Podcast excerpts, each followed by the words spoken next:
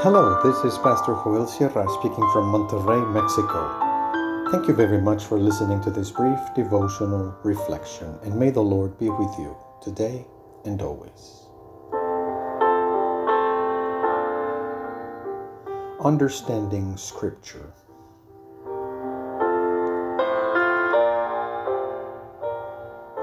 The book of Nehemiah, chapter 8, verse 9, in the New International Version says this Then Nehemiah the governor, Ezra the priest and teacher of the law, and the Levites who were instru- instructing the people said to them all, This day is holy to the Lord your God. Do not mourn or weep. For all the people had been weeping as they listened to the words of the law.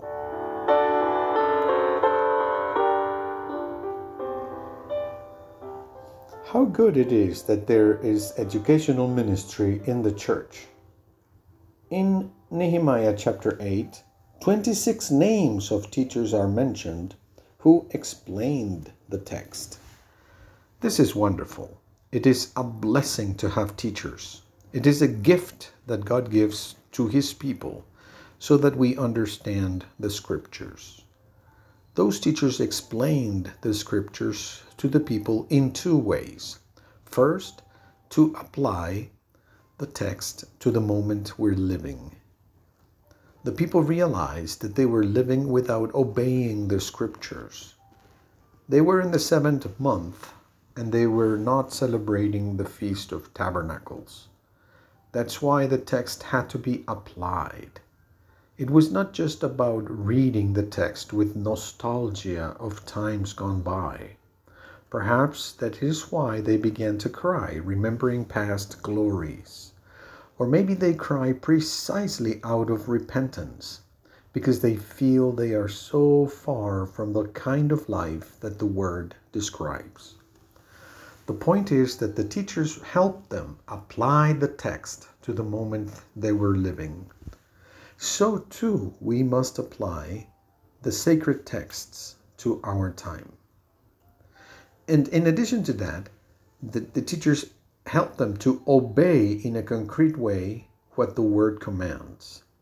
If we say that the Bible commands us to submit to one another, to be patient with each other, to love our enemies, well, then we must obey in a concrete way.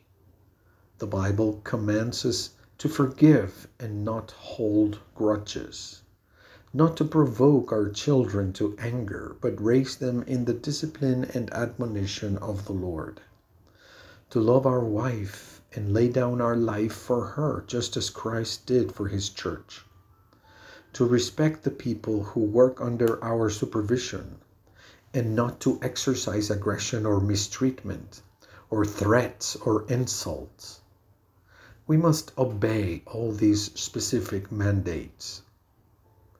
That's why we also understand the relationship between the Old and the New Testaments. In the history of Christ, on the story of Christ, all the prescriptions of, for the sacrifice have been fulfilled because our Lamb, Jesus Christ, has been the perfect sacrifice and it is no longer necessary to continue sacrificing sheep. In this way, there are also ways of reading the scriptures so to know how to apply them to our moment and how to obey in a concrete way. The Lord is the same yesterday, today, and forever. Heaven and earth, heaven and earth will pass away, but his words will not pass away. His intention is eternal. His commandment remains forever in its spiritual sense, revealing the heart of God, of, of God to us. Thus, the people realized that it was necessary to have a feast in the seventh month. They didn't know anything about that festivity and they wanted to obey. And so it was they saw that they had to put into practice the commandments of the scriptures and not just stay in tears, but move on into practice.